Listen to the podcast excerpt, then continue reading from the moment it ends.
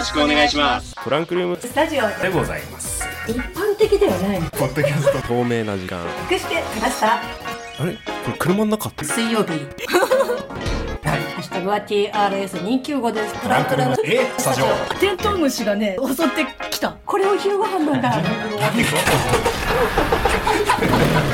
きますリスナーの皆さんおはようございます。こんにちは。こんばんは。トランクルームスタジオ本日の配信が、えー、第238回目となります。今週もよろしくお願いします、はい。パーソナリティ第一です。です。よろしくお願いします。はい。よろしくお願いします。はい。いや、まあ、はい。今週も。いやまあやっていきますか。今週も。皆さんお察しの通り何もトピックがないのでござい何もトますよピックがねないっていうわけじゃないんですけどまあもうちょっとね、はい。私の熱というかなんかまあもういいかなっていう感じになってきてるんですけどまあえっ、と先週、先々週ぐらいになんかこうね大怪獣の後始末を、なんかちょっと、ね。まあ話せればなみたいな感じで、私からも大地君にちょっとなんかこんな感じの話をみたいな感じで、えっと振ってはいたんですけど、はい。もうなんか温めすぎはいはいはい。てなんかもうちょっと腐り始めてるなっていう。そうね完璧に完全に旬は逃してる、ね、あのまあ見たい人が見ればいいんじゃないみたいな 感じにはなりつつはあるんですけど、えちなみになんですけど。まああのまだね、はい。公開はされてます。まああの上映回数自体は多分減ってると思いますけど、えー大地先生は、まあ一応聞きますけど、え ご覧になられました？えっとご覧見てはいないですね。はい。あの評判だけ聞いてキャッキャしてるなるほどね。多分ねそれが一番ね 楽しいんだろうなっていうふうに、えー私も思いますけど。まあなんかね本当に まあ逆にここまで、えーとまあ、いわゆるその酷評すぎるから、えー、と見てみようっていう人も結構いると思うのね一定数は。うん。そうね。なんかうんうん一周回っていろいろ考えたあげくなんかそれが狙いだったんじゃないのかっていうふうにすらちょっと最近思えてきて。まあうん、ちょっと捉え方違うと思うかもしれないけど炎上商法的なんこう逆をわざとついてみたいな感じですよね。かなっていうふうに、ん。えー、とちょっと思えてきたりとかしたんですけど、まああの評判はあのレビューとかね見ての通りだと思うんですけど、うんうん。でもまあそれでも、まあ、見る、うんうんうんうん。えー、と価値がゼロではもちろんないと思うので。まあまあのそうね。いろいろ、えっと意見を、えー言うために、えっと1900円を払いに行くのも、まあ、ありかなとは思います。うん、まあ、まあ、見てないって言った手前の僕が言うのもあれなんですけど、こう、ね、まあまあ、あの、ぶっちゃけ最初からコメディとして宣伝すればよかったんだよね。その、ある程度シン・ゴジラっていう存在のデカさと、ゴジラっていうものが抱えるそのテーマ性っていうのが、また別方向でね、別方向っていうか、こう、なんだろう日本人にとってはトラウマ的要素で描かれたこう「シン・ゴジラ」っていう、まあ、ものがあってからのそれを通してからの今回の大怪獣の後始末っていうのは、まあ確かにそのなんていうか方向性としてはアレルギーが出てしまう人は多いと思うの。まあそうね。うん。うん、まあだけだけどさそれを分かっているそれが分かってないことないと思うから、うんうんうんうん制作陣側も。だだとしたら宣伝でああいう宣伝の仕方はどうなのとは思ってしまいますけどね。見てない僕からしてもそれは思ってしまうようなそう、あのでもね形のもう一周さらに回って、まあその予告って、うん。えっと本編がである程度できてからあ、まあ、あのピックアップしてだと思うんですけど、まあそりゃそうなんか、だうん。これはやばいなっていうふうに思って、もういわゆるそのある程度の、えっと集客を得るために作ったんじゃないかなっていうのは、うん。ちょっとね思ったりとかしたんだよね。まあそのまあいわゆるまあ詐欺といえば詐欺かもしれませんけど、はい。うん。まあねそうねゴジラの暗い側面っていうのを語れば日本人っていうある限りキリがないと思っちゃうからまあそういった点ではねあのーまあ分が悪かったっていうようなことになってしまうんじゃないでしょうか。はい、トランクルームスタジオ、今ちょうどね、あのーあれ、はいオープニングが終わったので、こういう切れ方になってしまいましたが、えちょっとごめん、あのね、トピックがないって言ったけど、トピックないことなかったわ。ちょっといい、みおさん。うん、あ、いや、これね、紹介しないなんて失礼ですよ。はい。えー、ツイッター、えーいただいてます。TRS295 でいただきました。えっとですね、はいはい青さん、はい。つもありがとうございます。はい、これご自身のヘルメットですかね、カッティングステッカーで、えー295とステッカー数字を作っていただいて、えー TRS と、えーレタリングされたですね、あのーじご自身のヘルメットにステッカーを貼っていただきまして、あのーね、公式よりもクオリティの高いトランクルームスタジオのステッカーがお披露目されるというようなことをやっていただきまして、誠にありがとうございます。はい。愛していただけてるんだなと愛を実感したツイートでございました。あ本当に嬉しいですね。えっ、と、はいえっ、と、うん右側面に、こうつけて。そうですねんうんうんうん右頬のところに結構はいでかく貼っていただいて、そうね。だってライダーの中で一番大事なところよ、ヘルメットって。だからもう大地先生で言うと、なんかね、こう、後頭部のところに招き猫ありますけど、うん。そうですねはいなんかそれと同じくらいすごい映えてますよね。いやー、ね当にありがとうございます。ありがとうございます、ね本当に。あの、鹿チャンネルもね、見てくれたのかなって思いますね。ぜひぜひ、よちょっとろしくお願なんかさ。うんあのーこれね、ツイッターを見てさ、その、うん配信されて私がまあ遅ればせながら、こう、配信しましたよってアートワーク付きで、こう、いつもツイートしてると思うんですけど、はいはいはい。なんかまあそれに対して皆さんそのね、はいはいはい。リツイートしてくださったりとか、いいねしてくださったりとかして、こう反応してくれて、あ、嬉しいなっていうふうに、えっと、思ってたんですよ。で、あの、一応ツイッターの分にも、えっと、えっ、と、鹿チャンネルのゆリン,、リンクと、ね。あと、元ブログっていうので、うん。えっ、と、まあ、うんうんうん。コメントを入れて、えっ、と、ツイートをしたんですけど、多分、ど、うん。元ブログ、その、鹿チャンネルから飛んできたのか、その元ブログから飛んできたのかっていうのはわかんないんですけど、ちょっと私が全然はいはいはいはい把握してない、えっ、と、元ブログをやっている方からいいねがあって、うん。いや、いや、で、すごいね。うんいや、すげえって思って、で、その方も、まあ、ツイッターやられてて、で、こう、今日ここに行ってきましたとか、こう、アップしましたとかっていう、えっと、ツイートに対してのいいね数が、もうなんか80いくつとか、なんかそんな感じで、おーおおって思って、で、もしかしたらその方は、なんか、あ、このバイクのね、まあトランクルームスタジオっていう名前からして、あ、ちょっとバイクとかそういう話をするやつなのかなって思って、えっと、来てくださ聞いてくださったのかなっていうふうにちょっと思ったんですけど、えーっと、なんか、うんうんお、のっけから全然関係ない話をして、なんかすいませんでしたっていう。ちょっとね。で、今後も、えーっと、バイクの話を毎回するわけではないので、あの、ないです。なんかあの、いや、ごめん、違うんだみたいな感じで、すごくね、嬉しさと、あの、申し訳なさでね、いっぱいになりました。まあ、トランクルームスタジオっていう番組名も怪獣大怪獣の後始末並みに詐欺まがいのタイトルだけどね、確かにね。まあまあまあっていう感じですけど、まあでも、やっぱね、私もそのモータースポーツとか、まあどっちかってパーツが好きなので、えっ、と、結構そういったね、うんうんうん。大地君の話とか、そういう、えっ、と、まあ、鹿チャンネルもそうですけど、拓郎さんのやつとかも見るのはすごくうん。好きなので、まあそういった話もね、割となんか、うんうん。まあ今後多めになんかしていければなとは思うんですけど、うん。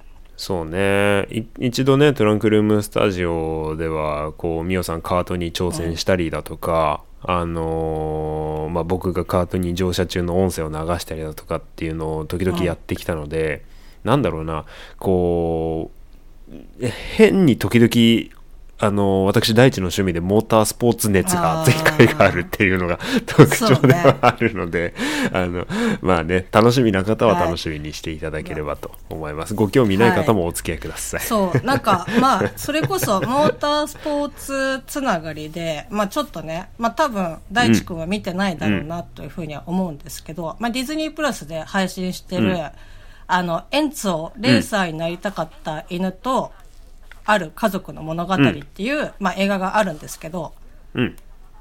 あ、そうです。フェラーリですか。まあ、で、それをね、うん。うんうんなんか見て、あ、結構まあね、まあ、犬、ん。ワンちゃんものっていうのもあるけど、割と、その、レースの、うん。えっ、と、まあ、話とか、そういうシーンとかも、うんうん。まあ、サーキットの、とかも出てきたりとかするから、うんうん。なんかちょっとね、うんうん。時間あったら、なんか見て、ちょっとその話とかもなんか、したいなとかって思って。あねくる車のおすす車めがのおすすめ映画というか、なんか私はさ、その運転しない側だから、もうそれだけでも、うんうんうわ、すげーとかって思ったりとかするのね。ただ、でもやっぱその、モータースポーツをやってる人から見たら、この映画ってどうなのかなっていうふうに、ちょっと、あの、やっぱさ、見る視点とかってやっぱ違うじゃん。そうだね、うんもうだってさ、うんね。雨の日になんか走ってるっていうだけで、うわ、すげーとかって、私はなんかもう思っちゃうんだけど、いやまあうんそそうういやいいと思いますよ。大地君とかね、それこそ、まあ、このステッカー作ってくださった青さんとかもそうですし、なんかこうね、結構モーター関係やってる方とか聞いてくださってる方多いので、なんかちょっと、まあそういった話もなんかしてみたいなっていうふうに、ちょっと願望があります。まあね、うん、ん。はいはいはいはい、面白いかもね。まあ、特にね、それとあとまあ、この、まあラジオ、聞くコンテンツっていうのに関しては、こう、車だったり、自動車業界、まあ、モータースポーツしかりもそうだけど、まあ、モータースポーツはちょっと少ないかな。まあ、あの、聞くコンテンツっていうのは、そういうもの、あの、自動車関係とはつながりが強いものだと僕が思ってるので、うん。うんうんうんうーんぜひ興味のある方はねっていうようなあのそういう方も、ま、交えてじゃないけどそういうリスナーさんも巻き込んでそういう回作れたらいいなって思ったりしたんですけど、うん。え何？車映画はえん車映画じゃないかあれは。演奏以外見たの？なんか。ちなみに、そのエンツォと、えーっと、まあ、えーうん。何年だ？えーっと、結構前ですけど、フォード、えーっと、うん。フェラーリの、あはい。をえっと、どっちを見ようかなって思って、でもちょっとね、うんうんうんうん。たまたまその、旦那さんも一緒になんかこう行ったんで、あうん。まあうん、ちょっと、じゃあ、うん。エンツォにしてみようみたいな感じで。まあだからね、えっ、と、うんうんうんうん。フォードとフェラーリはまだ見てないんですけど、えっとニオンさんフォードファンフォード VS フェラーリは見えってとね、ないんだっけ、うん、そう、結局、映画館でも、うんうんうん。えっと、上映してるのを、まあ、えっと、見よう見よう思って見てなくて、で、配信でもまだ見てなくて、で、まあ、あの、ディズニープラスでね、うん。今もう普通に配信がされているので、うんそうだね。あ、うん。お気に入りには一応入ってはいるけど、今、ちょっと、エンツを、を先に見ちゃったかなっていう感じなんですけど、そうそうそうあそう。あ、フォード VS フェラーリはね、もう本当に 人生で5本の指に入るぐらいいい映画だったから。さ、逆に言われたよね。私がさ、その、結構だってがっつりさ、もう、その車の話でしょ。うん。そう、だから、うんうん。まあまあ、そうそう、うんだ車の話。逆に、うんえっと、私が見てどういう風に思うのかなっていうのは、ちょっと自分でもなんか、こう、ドキドキはするのよね。まあまあまあまあ。ま知ってればよりあの深く楽しめるけど、ただ単に知識がなければあの知識がなければ楽しめないっていう映画じゃないからなるほどね。うん。あのまあ、予備知識として持ってた方が楽しいことはたくさんあるけど、ただ男2人の友情物語として、はい。そしてそういう人物が実際にいたっていうのを知りなあの思い起こしながら見ると、あのとてもいい映画だなっていうふうに思いますね。うん、あのもっと今もやってるんですけどあの、うんルマンうんうんうん。24時間レースっていうもう今だいぶ参戦メーカーは少なくなっちゃいましたけど、あの日本でいうとトヨタがやってますね。はい、あのっていうようなところで、まあ、昔フォードとフェラーリがバチバチやってた頃の映画なんですよ。で実際にそのフォードで有名な人っていう方だったりだとかまあそれこそ今も言ったうんエンツォ・フェラーリですよ、あのフェラーリの創設者ね、あのもう出てくるし、っていうような形で、あのーまあ、その自動車史に名を残した方々もその実際に有名な俳優さんがややられてやらっしゃるんで、うん。あのあこれあの人だどの人だみたいなのは僕の中であったりとか。どね。うん、あとねあのまあ主演はケン・マイルズ役クリスチャン・ベイルなんですけどあのクリスチャン・ベイルと言ったらですね、まあ、僕の中ではまあ圧倒的にダークナイト・バットマンなんですよ。あーあーそ、うん。そんな話してたな。うん、金持ちのシュッとした男のクリスチャン・ベイルをずっと見てたのにあの汚ねおじさんの役できるんだなこの人って思ったり。うんあとは、まあ、うんマット・デイモンの中間管理職官とかうん見ててすごい面白いですし。そう、あレース中うん。あどレース中のねあの細かい設定とか単語とかっていうのも、まあまあ実際に基づいたものだし、あのプロならではのルールの盲点をついたズルとか。うん。あのちょっとした細工っていうのも実際にあったことがベースだったり、これやるなっていうこともあるのでうんうんうんうんああの全部が全部、あのファンタジーではないじ、あの実際の歴史に基づいたことっていうのはすごい面白く書かれてるんで、ぜひおすすめでございますね。わかりました。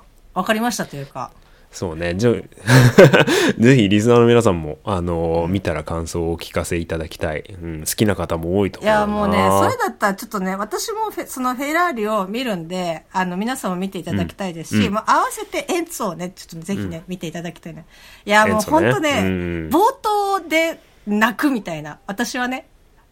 たださあ俺もその俺もそのエンゾを見たことないんだけど、その、うんエンゾさんのエンツワォってンちゃんの映画。いう名前の、えっと、ワンちゃん。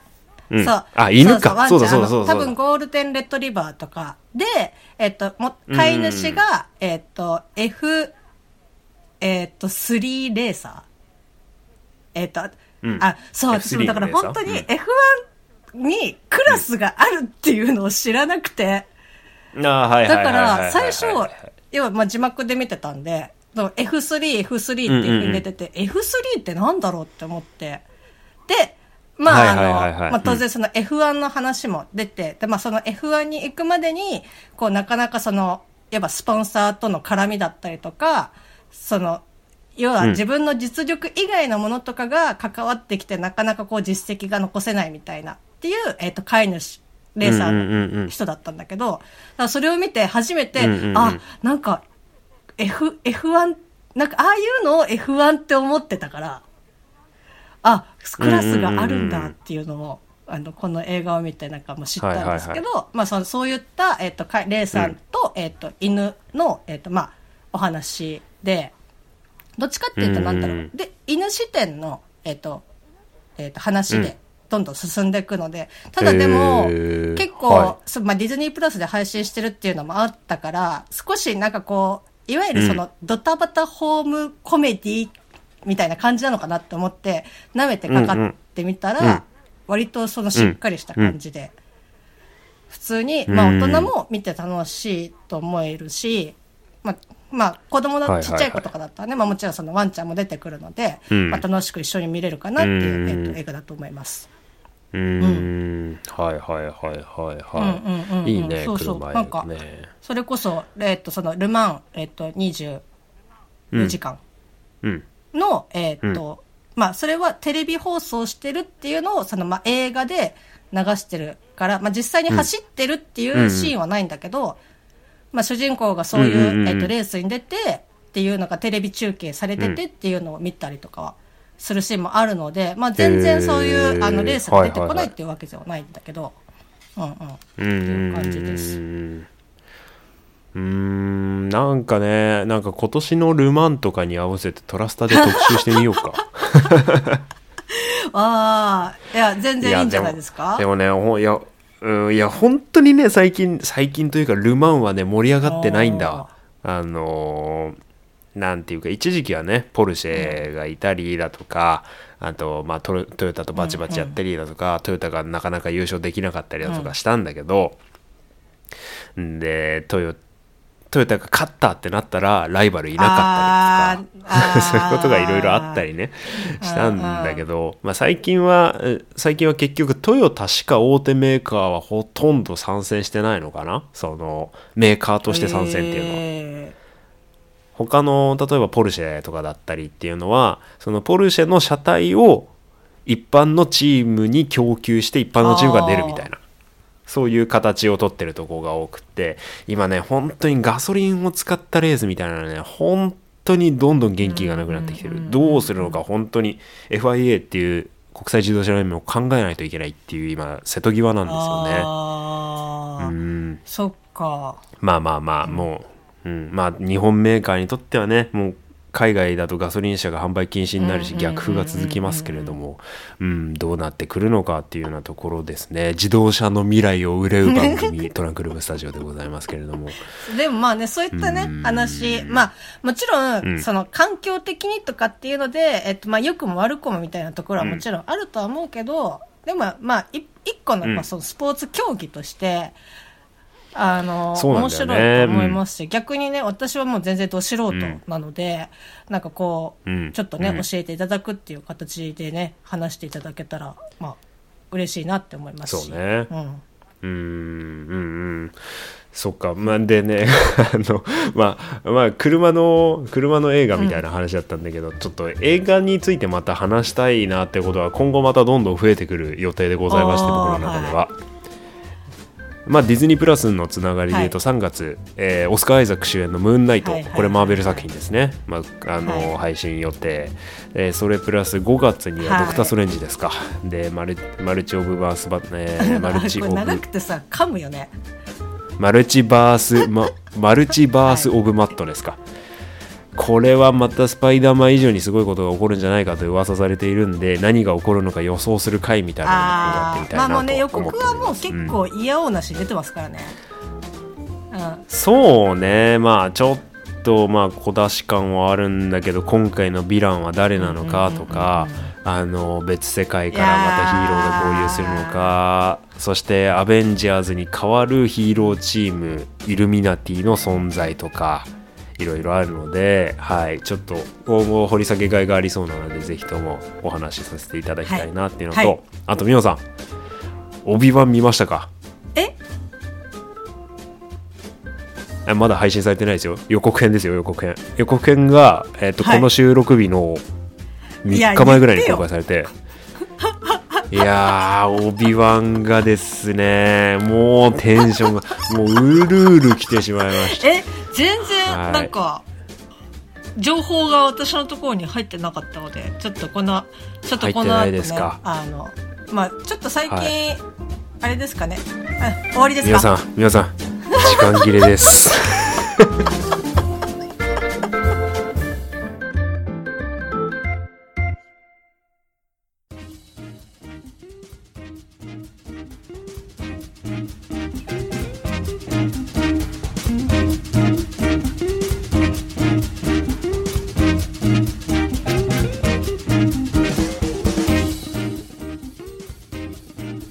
はい、トランクルームスタジオ238回お付き合いいただきましてありがとうございました。はいありがとうございはい、えーツイートしてくださった方どうもあありがとうございます。す。メッセージフォームも続々読んでおりますので、えー皆さんじゃんじゃんこれからもねメッセージいただきたいなと思います。はい、今ねで、あの検索して、あのーえーっと、まあ動画は見てないです、うん。予告は見てないですけど、あのサムネイルはちょっと見てますけど、うん。なんかちょっとかっこいい感じですね。はい。そうですね。エピソード3の「ジェダイ大粛清」の後に粛清の後に、えーオビワンがルーク幼いルークをタトゥインのラーズ夫妻に預け、えー遠くからタトゥインの隅でルークを見守るというそのオビワンがどんな生活をしてたのかどのようなエピソードがあったのかを掘り下げるシリーズあー「スター・ウォーズ」のシリーズ新しくオビワンが、はい、スタートするわけですけれども、まあ、ユアン・マクレガーが帰ってきますし、そしてエピソード123、うん。あ23かえーで、えーアナキン・スカイウォーカーを演じたヘイデン・クリステンセンも帰ってきますし、はい。なるほど。まあね、ベイダーとオビワンどのような対面をシリーズ内で果たすのかというようなものが大注目のコンテンツの一つではありますね、もう本当にマジで予告見てない人すぐ見てマジで泣けるから本当にぜひ。うん、はい。で、まあ、アニメシリーズでね、クローンウォーズだったかな、はいはいはい反乱者たちだったかな？で、えー、まあ、ロー、ローレ・オビワンとですね、オビワンの、まあ、敵、えー、オビワンの師匠のクワイガンの敵であるダースモールが対面するという流れもありますのでもしかするとダースモールも出るのではないかと私個人的には予想しております。楽しいことが盛りだくさん。はい。はい。えー、また時間飛び出しちゃった。先週も BGM を待ってちょっと喋ってたからね、まあこんな感じでもいいかなと思っております。トランクルームスタジオ、今週もお付き合いいただきましてありがとうございました。来週も、えー来週もまた聞いてくださいね。それではまた来週まで。さようなら。